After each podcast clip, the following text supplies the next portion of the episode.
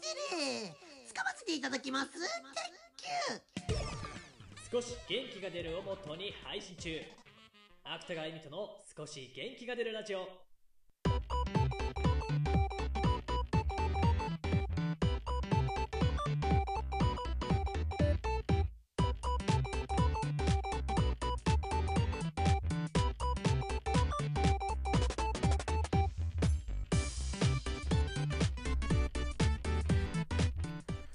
はい、どうも、こんばんは。芥川恵美とでございます。この番組はですね、聞くとクスッと笑ってしまう、笑顔になれる、明るくなれるトークラジオ、少し元気が出るラジオとなっております。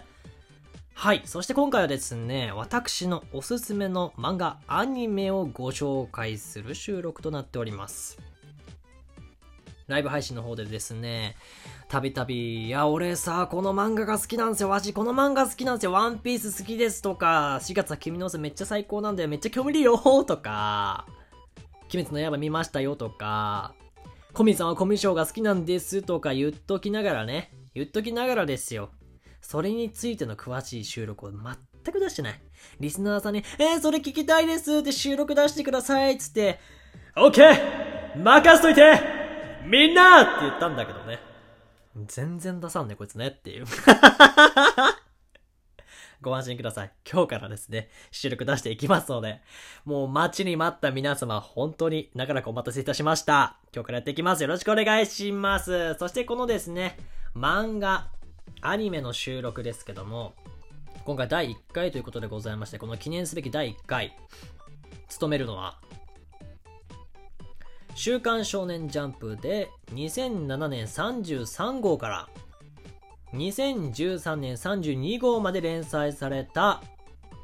漫画。2011年4月7日から2012年9月27日までの間テレビ東京系列にてテレビアニメ版が放送されたこの作品。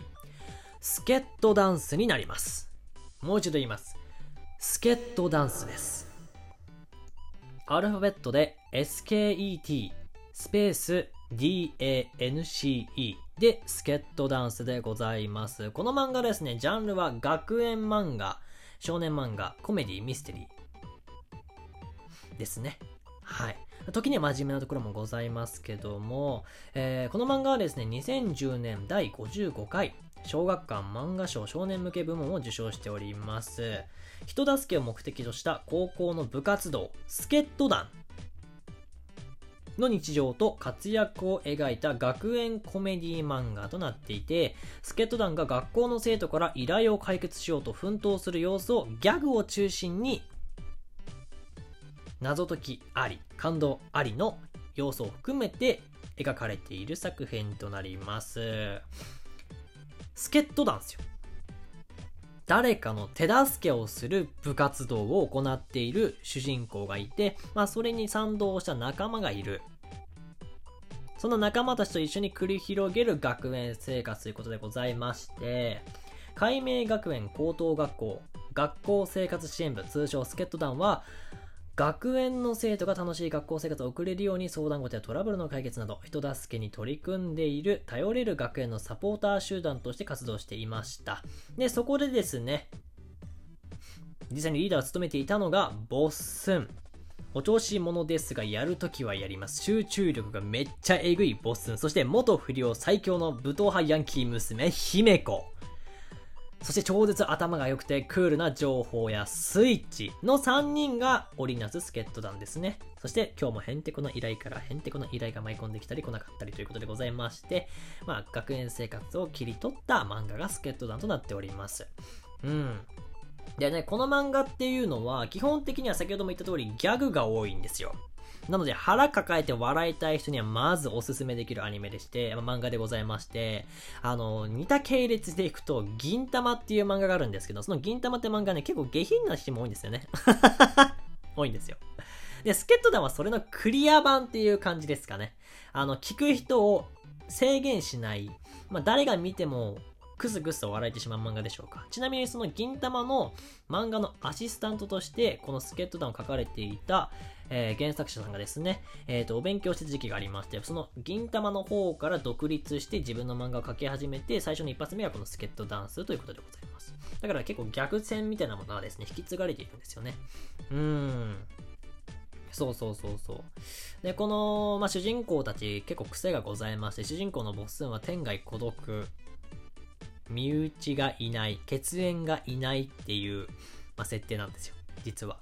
後々明かされていくんですけどね。最初は知らないんですけど、皆様。まあ、漫画の話が進んでいくと同時に、自分に血のつながりがないことを、自分の、自分の身内に血のつながりがいるものが、血の血のつながりがあるものがいないということを気づくんですけども、まあ、ちょっとその後また発展もありまして、実はいたっていう話になっちゃうんですけど。2点差でありましてね。はい。であったりとか、姫子はですね、まあ、幼い頃人を傷つけることをためらわずにやっていたんですけども、まあ、日に日にそのダメージが募っていったりですね、共に裏切られた経験もございまして、塞ぎ込んでいた時期があったんですけども、リーダーのボッスンに救われて、スケット団という部活動を経て活動していったりとか、まあ、ましてはそのスケ、えースイッチですね。頭脳明晰なスイッチもですね、人を亡くした経験により自分の口で喋ることをやめてしまい、機械の音声プログラムで喋り始めたりとかするんですけど、まあ喋っているんですけどもね、まあその物語が罪につれて、その3人の主人公、3人のね、まああのキャラクターたちの心の変わり方とか、まあ得た経験をもとにこう、どんどんどんどんね、すごいことやっていくんですよ。それがね、すごい、心救われると言いますか。私が一番好きだったのは、主人公たちが、あの、解明ロックフェスティバルっていう、解明学園独自の行事で、生徒の有志で結成されたバンド数組で行うコンテスト形式のですね、ライブイベントがですね、あったんですけども、その、解明ロックフェスティバルで、とある一人の女性に向けて歌を歌ったんですよね。またその歌がですね、好きでですね、私すごいリピートしてるんですけども、ザ・ピローズというバンドのハニーバニーという歌を歌われてるんですけどもね、こちら実際に曲が YouTube に上がってますので聞いてみてください。で、まあこの解明ロックフェスティバルを経て、とある一人の女性にボスンたちは歌を歌うんですけども、この一人の女性っていう方が、海外にバイオリンの留学をしに行くか悩んでいて、日本ではすごい類まれなる才能として周りの方に立て上げられているんですけども自分の先生であったりとかバイオリンを教えてくださる方にはお前なんてレベルはたくさんいるんだゴロゴロいるんだぞと言われて自信をなくしているんですね。でその方に向けてねボスンが放った言葉がまたいいんですよね、えー海外留学行くにあたって実力をつけに行くんだろうと。だったらばだったらばですよ。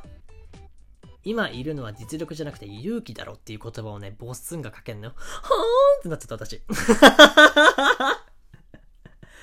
なっちゃって。で、それでもまだ動けないその女の子に対して、ボスンたちが少ない、数少ない時間の中で一曲だけね、一曲だけ披露するんですよ。アニメで。それが、ファニーバニーという曲でございまして、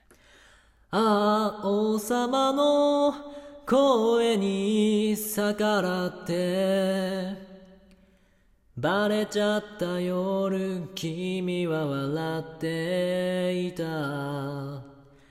あ、オーロラに触れる丘の上、みたいな感じでちょっと声が裏返っちゃいましたけどね。